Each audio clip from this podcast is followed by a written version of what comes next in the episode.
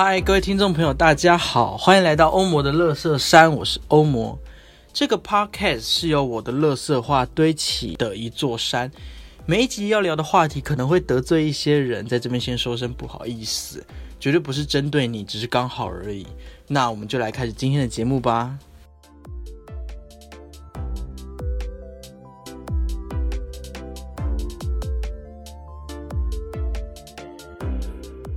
Hello，欢迎来到木罗上，我是欧魔。好，因为因为上一集讲了说语言是各种符号嘛，那我们在做语言活动的时候，只是单纯在传递符号吗？哦，很显然，语言活动不只是传递符号这么简单。哦，说话作为最基本的生存活动，同时也是最复杂的信息游戏。今天我们就来聊聊这件事情。语言是主体与客体之间权力流动的游戏。好，首先先说说话的目的是什么？哦，我前面讲了，就是绝对不是单纯的传递讯息、符号的交流、符号的交换这么简单。很明显，人与人在交往之间说话，并不是传递讯息那么简单。如果这么简单的话，我们就跟机器人做就好了。例如，我今天，嗯。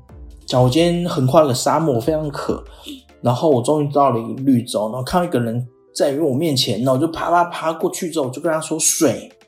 那请问这时候那个人会什么呢？那个人会立刻知道说，哦，我想要喝水，所以给我一瓶水。但是我明明就只说水这件事情，这个符号是如何被解读成我想要喝水的呢？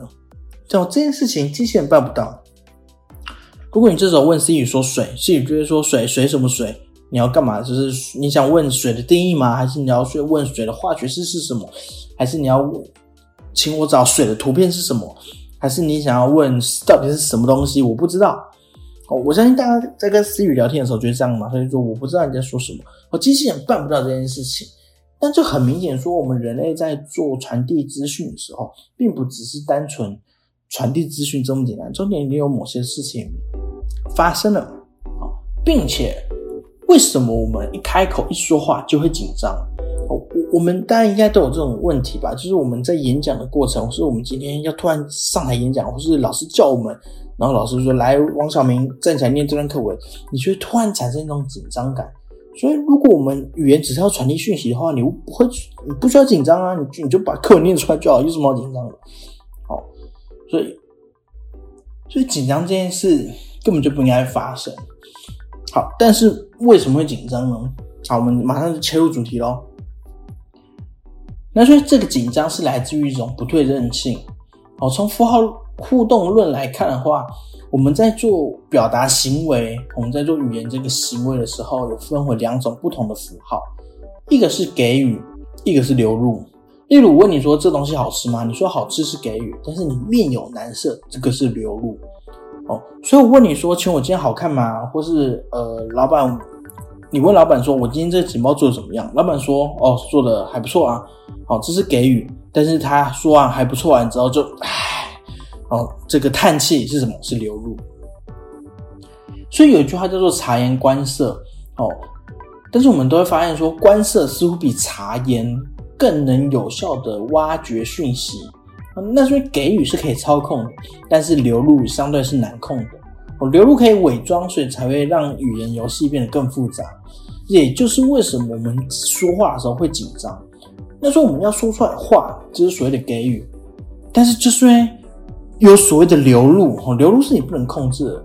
那就是因为有流露，我们才会紧张。哦，这是所谓发送者与接受者的不对称，接受者处于永远的优势。因为发送者要注意讯息给予的同时，还必须努力的克制住流入，但是接受者可以同时接受给予以及所有的流入。But 这样子的不对称会在很快速的情况下迅速的被填平，因为发送者知道接受者正在关注流入，所以发送者就会制造虚假的流入。哦，就例如我知道你看到我的表情了，那我就故意做一个假的表情给你。例如我现在内心非常的不自信，非常的恐慌，但我就是表现出非常自信的样子，让你误以为我很自信。哦，所以双方会不断的在制造所谓的虚假流入，然后又会不断的识破这个虚假流入，反复循环。那这个就产生所谓的符号的无限演绎性，所以语言活动才会如此复杂。哦，所以我们很常会误解了这种紧张的来源是来自于我们对于说话的不熟悉。哦，好像仿佛我们不断的练习说话，我们不断的。呃，把呃我们要说出来的话的内容，就是不断的复习，再复习，再复习，我们就可以说话的更好。那市面上很多书籍教你如何说话，然后呃说话的哲学之道，说话的方法，然后如何呃撩妹，如何把到吸引女孩子，这些书籍全都只是在告诉你说话你要说什么内容，你要给予什么内容。但是你就算学会了，你会发现说这在市井生活中，我他妈的根本就一点都用不上。那所以它只是在内容层面哦，它只是给你一个语言模板的套路，但它并没有告诉你说你的紧张其实根本不来自于你的熟悉感，其实是来自于你的给予跟流入，而这个流入是你无法控制的。我们永远在这个不对称的关机之下，那这才是你真正产生紧张的原因。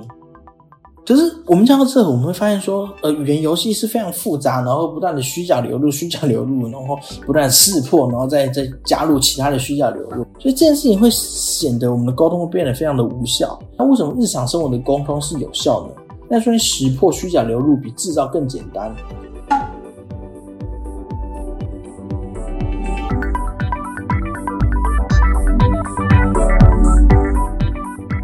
好，那接下来我们来讲一下，我们语言活动中其实可以被分为三种不同的意义。啊，假如我们今天在说话嘛，假如我跟你要说话，我跟你要产生一段语言，那我要产生一个语号，呃，语言符号给一个接受者。那我们先姑且我们要今天要传动传送的这个东西，我们把它叫做意义好了。所以，其实我在传达意义的时候，我会瞬间产生三种语言。哦，第一个是文本意义，第二个是说话者的意图意义，再来是解释意义。哦，基本上在标准的情况下，这三个意义要是相同的，但多数情况下，这三者的解读会非常的大哦，这会造成所谓的呃无限演绎性下的意义漂移。什么意思呢？就例如我跟你说，我不想理你了，哦，我不想理你了，这在字面上这个文本意义上就是我不想理你。那说话者的意图是什么？也许是跟我说话了啊，哎，就是我不想理你了，其实是想说。哎，你跟我说话，跟不理我这样子哦，所以就是说话者的意图意义是你要跟我说话，但解释意义是什么呢？听的人是什么？听的人会觉得说，哦，你真的不想理我了，好，那就不要理啊。哦，原来你那么无情哦，好，你就不要理。然后，所以这是解释意义。所以在基本的情况下的话，说话者、传达者想要做的事情，就是让文本意义、说话的意图意义跟解释意义是统一的。哦，但是呃，对于接受者来说，哈。文本意义、意图意义跟解释意义会会会可能会差的非常远，哦，这是为什么呃语言活动会这种复杂的原因。所以说话就是让语言符号产生意义的活动，然后语言就是让语言这些符号产生意义的活动，然后说话者会不断的希望让我们的语言的这个意义哦去固定在一个句子里面。让听者达到三种意义都统一的情况下，就是不要产生意图、文本跟解释这三个意义不断的飘来飘去，不要不希望产生符号的无限演绎性。所以说话者会不断的，呃，说话者的目的最终的目的就是不要让意义漂移。所以为达到这件事情，说话者就会说：“啊，你误会我的意思了。哦，你我跟你讲真的。”你以为我在开玩笑吗？哎，你怎么当真了？然后就会开始产生这样子的语言符号、语言系统出来。哦，例如我跟你说真的，这句话意思是说，我的意图意义跟文本意义是一样的。例如我今天说，哎，你做出来的菜好好吃哦。别人说你是不是在反讽我？我就说不是，我跟你是说真的。我的意图跟我的文本就是说你的菜很好吃。你的解释意义不要跑了。或者说哦，你误会我的意思，就是说你的解释意义跑偏了，哦，你误会了我的意思，哦，我的我你的解释意义跟我的意图意义是完全不一样的，你误会了，哦，你在跟我，你以为我在跟你开玩笑嘛？哦，是代表说你的解释把我的意图意义所看清了，哦，你以为我在说假的？你有在跟你开玩笑吗？但实际上我的意图是很认真、很严肃的。你的解释解释清了，啊，或者说啊，我是开玩笑，你怎么当真了？啊，这边说你的解释意义。解释的太严重了吧？我我我，其实，在意图上只是一个笑话，没有那么的严肃啊！你却把它当真了哦。所以，我们为什么会不断说这件事？你什么意思？你什么意思？什么什么意思？什么意思？我们不断在做这件事情，就是希望让我们的文本意义、意图意义跟解释意义达到三者的统一，这样我才能做完整的语言活动跟语言交流。就但是我们说了这么多话。也无法解决或者是抑制所谓的符号无限延性的这个问题，事情就会变得更困。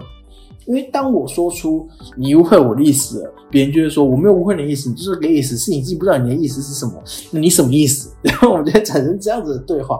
哦，所以即便在我说出你误会了我的意思，我想要去说话者想要把呃解释意义跟意图意所拉到唯一一样的时候。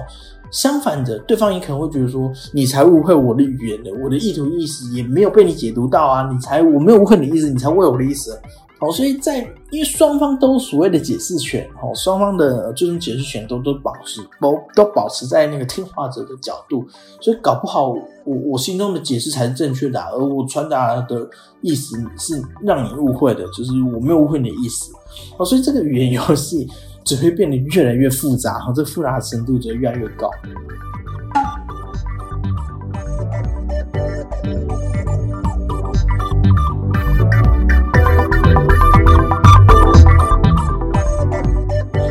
为什么会这样子呢？那就是我们不断讲到，就是语言它有有所谓的局限性，那意义本身是无法被传达，就像我前面说的概念。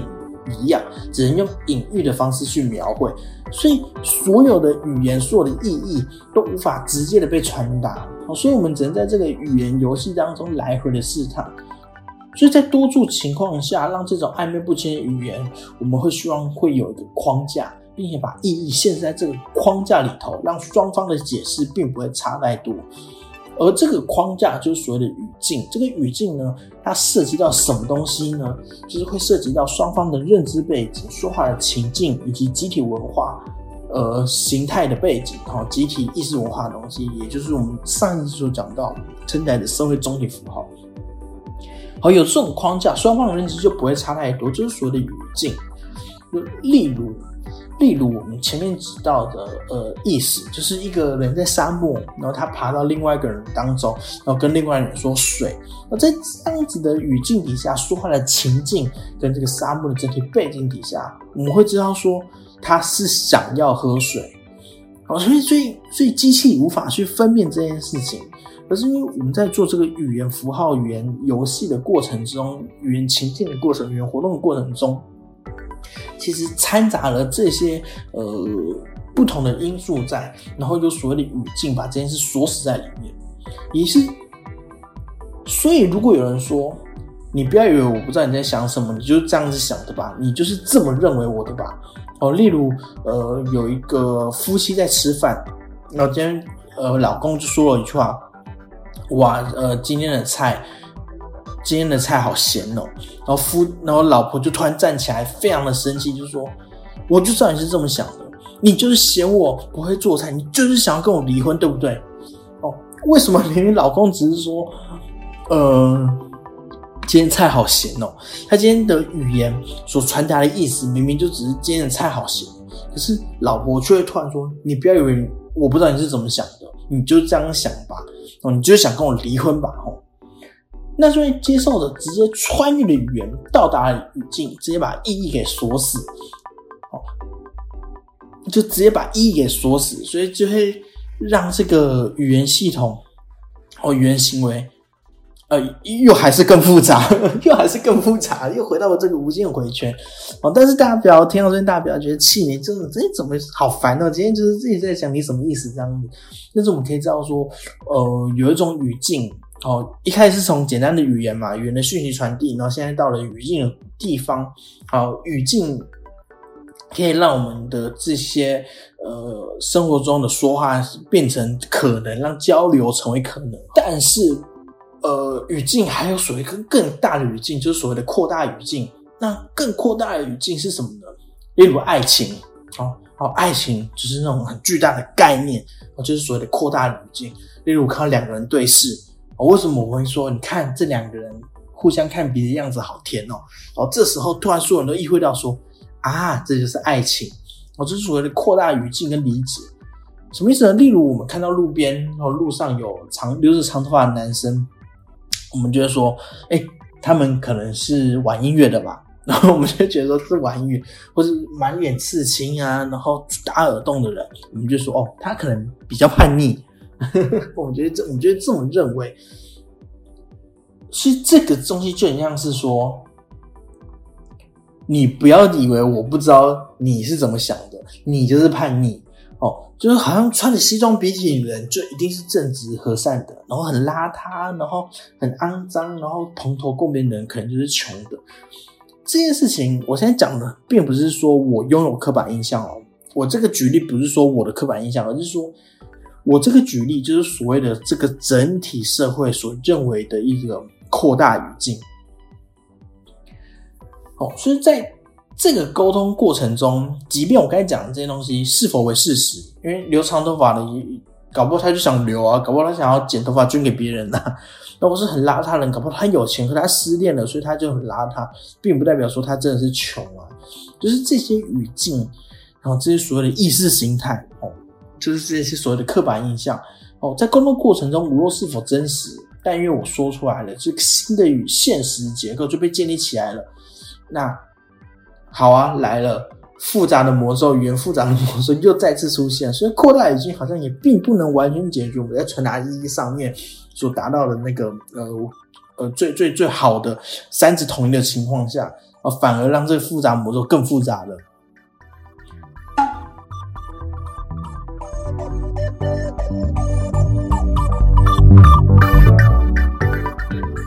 这时候我们就要再问回来问一个问题。我们说了这么多，我们沟通的目的到底是什么？哦，绝对不是呃单纯的讯息传递，因为这件事情，你就是人与机器或机器与机器之间的语言活动才是讯息传递。哦，人与人之间的活那个语言游戏是所谓的讯息游戏，是欲望与实现权利的流动，就是在说话者、发送者会希望对方按照我们的意图去解释。而作为一个接受者，会希望自己的解释是最终解释。哦，就是我才不想听你说了，我才不想认为你认为的，就是我作为一个主体，我就是要认为我认为的。所以，沟通的目的其实是一种权力流动，是一种主体与客体之间权力流动的游戏。一个主体最初的欲望是什么呢？哦，就是成为主体。哦，一个主体最初的欲望就是成为主体。成为主体的唯一途径就是与另外一个主体建立起关系，就是我看着你，让你成为我的对象。哦，你是一个客体，但是我看着你，就要成为我的主体的一部分，你要被我控制。哦，一个主体最初的欲望就是成为主体嘛，我不要被别人控制，我要成为我自己的主人。所以在沟通的过程就是一种。主体的延伸，就把你变成我的对象。那相对来说，我听到别人说的话，或是呃接受别人的观点，就是别人要我接受他的意图，接受他的解释，这件事情就是所谓的客体的侵略。之所以这个样子，所以人与人的关系总是存在着张力，因为我们彼此都是一种主体，我们都存在着张力，我们都想要把握这个所谓的最终解释权。但有一种关系，哦，有一种绝对的。呃，关系可以打破这种绝对的不对称。好，就是我这个主体被认同的时候，好，我这个主体被认同的时候，那什么时候呢？什么东西呢？这个神奇的东西就叫所谓的权利。我们要坦诚到这一点，我们就可以认识到说，沟通就是主体对建立关系的需要，关系中对权力运用的需要，衍生到最后就属于的话语霸权了。哦，就是我说什么，我说了算。所以，当我们在产生语言游戏的过程中，哦，会有一种暧昧性，就是这个意思，就是语言的不确定性。我们说的话语都是在开玩笑与真实之间来回试探。可是，当一旦语言中谈及权利，这是一件非常危险的事情。所以，一旦权利被确定下来，对话也就终止了。我们就不会，我们也不会想要，也无法产生任何语言游戏。什么意思呢？好，假如你今天回到家，你妈就问你说学校今天教的怎么样啊？你功课写了吗？然后你就跟你妈说，呃，事实上学校教育是来自于一种监狱制度的教育，那一开始是起源于十八世纪，然后呃。因为工人必须让工人更有快速、跟效率的学会如何使用机器，所以产生了学校，产生了教育。那主要的目的是让人们的思想固化，然后接受统治阶级的的作为。所以你今天一回来就问我说教育怎么样，功课写嘛？所以你是希望会让我成为一个固化，就是思想僵化的孩子，然后并且去接受统治阶级的灌输喽？你妈就说：“所以你是不是不想写作业？”你就说是这样，我就不想写作业。你妈就你给我去写，因为我是你妈。你就说：“哦，好是。”然后所以你今天的话就结束了。你们今天没有讨论，呃，你到底有没有写作业，或者为什么要写作业的问题？因为这个思想霸权，这个那个最终解释权，在这个权力关系被确定的时时刻，这个对话也就终结了。好，例如，例如你你在跟老板讨论一件事情的时候，老板之前跟你说。呃，我想要在呃某个东西认为加一个什么东西，你的 PPT 的简报你可以这样这样改，你就跟老板说。可是我想要传达什么什么什么东西，我想那样改。老板就说：“我是老板，你给我听我，你这样改。”你就说：“哦，好是。”好，所以最终解释权一旦被剥夺了，我们就没有沟通的必要。所以语言这个游戏，真正真正在做的事情。就是主体客体之间权力流动的游戏。我们产生语言，产生对话，我们跟另外一个人说话，就是希望把对方变成我的主体，我的对象。好，我希望可以控制他，我才要跟他说话。所以反而言之，你们会发现说，为什么？为什么政府需要去晋升？哦。政府会，呃，集权政府不希望人民说话，我们需要去剥夺他们所说出来的话，剥夺语言，因为我们需要去剥夺一个人的自主意识，我们需要剥夺一个人的语言能力，然后我们需要让他意识到，在这个权力关系结构下，你不是个人，然后你不是个主体，哦，说我们权力最大的是谁？是我，哦，是是这个集权政府，所以才需要去剥夺他人，哦，是是一个呃非常侵犯、非常冒犯。的东西，这种权力的关系，呃，就是这种权力游戏的制高点，好，所以就是为什么，呃，你可以大家可以想象嘛，主权国家为什么一定要对语言有这么强的限制，也都在这边，好，那所以所谓的最终解释权被剥夺了，我们没有沟通的必要，这个语言游戏结束了，不会产生任何语言的，好，这就是今天的内容啦，哈，就是语言是。主体与客体之间权力流动的游戏。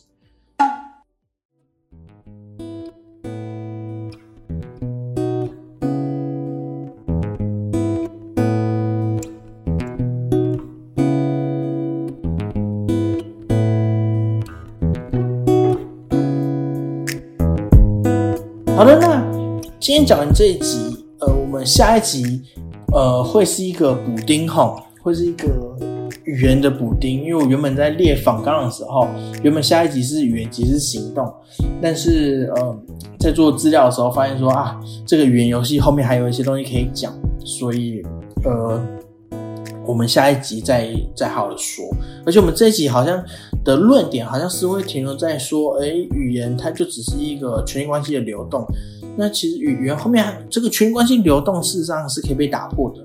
然后还是有一些不同的东西，虽然那个被打破的东西对我来说，跟呃在这个语言系列来说，并不是呃跟跟语言有一点呃我我觉得有点差别啦，就是他可能在讲到一点主客体之间的关系了。但是我觉得它是一个很重要的补丁，因为在后面的东西也会在提到，所以下一集。我们就来讲讲说，语言在权力关系的流动之中，你如何打破，如何达到相互尊重啊？如果想要听的话，继续发了我们欧姆勒山。好的，那以上就是我们这节内容了。如果你喜欢欧姆勒山的话，欢迎你分享给你所有的朋友，然后在 Apple Podcast 上啊，Spotify 全都可以分享，你先分享，把它分享出去，然后欢迎大家多多对管，多多支持我。所以，如果你要支持我的话，你可以怎么样呢？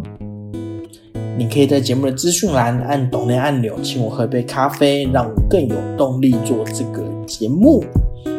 并且呃，我有所有的脸书跟 IG，大家都可以按追踪，然后欢迎在 IG 上私信我，或是有时候我在 IG 上发言的时候可以跟我互动，然后也可以让我知道说你们想要了解什么东西呢？我可以用我的方式这样的帮大家做回答。最后，我除了《欧摩勒山》这个 p a c k a g e 节目之外，我还有另外一个 p a c k a g e 节目，叫做《剧场导演党跟烟》。那我自己本身是一个剧场编剧跟导演，然后在那个节目，我会跟另外一个朋友是打造，那我们一起聊聊剧场的一些大小事，呢也非常的有趣，欢迎大家可以听听看。好的，那这就是本期的内容喽，我们《欧姆罗三》下集再见，拜拜。